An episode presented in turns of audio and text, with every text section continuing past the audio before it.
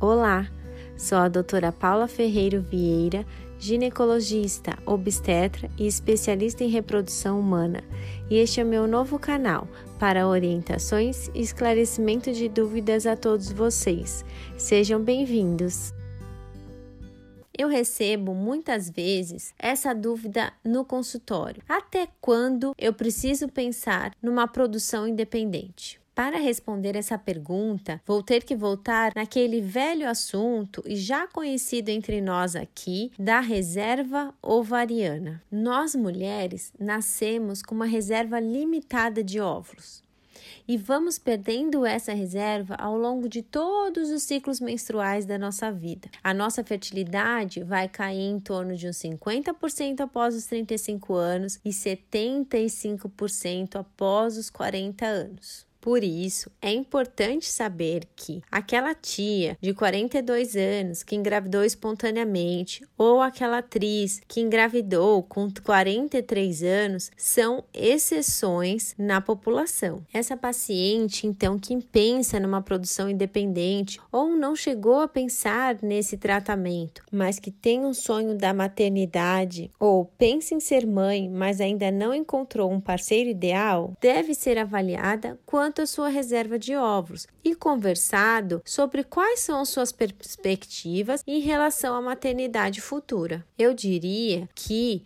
a mulher que está atingindo os 40 anos de idade deve começar a se questionar se realmente vai querer ser mãe ou não, e se tiver um parceiro fixo, pensar nessa possibilidade. E se não houver o parceiro, mas houver esse desejo de ser mãe, começar a pensar nessa possibilidade de uma produção independente. Infelizmente, a maternidade da mulher está intrinsecamente ligada à nossa idade. E o tempo, infelizmente, pode não esperar chegar aquele parceiro ideal para se constituir uma família. São nesses casos em que a produção independente pode ajudar essa paciente a ser mãe, independente da presença do parceiro ou não. E mesmo que esse parceiro apareça quando essa mulher já não tiver mais a fertilidade, pelo menos ela conseguiu garantir a sua maternidade. É importante eu ressaltar aqui também que existe a possibilidade do congelamento de óvulos para essas pacientes que vão postergar a maternidade. E desta forma, elas conseguem garantir maiores taxas de gravidez quando comparadas às taxas aos 40 anos de idade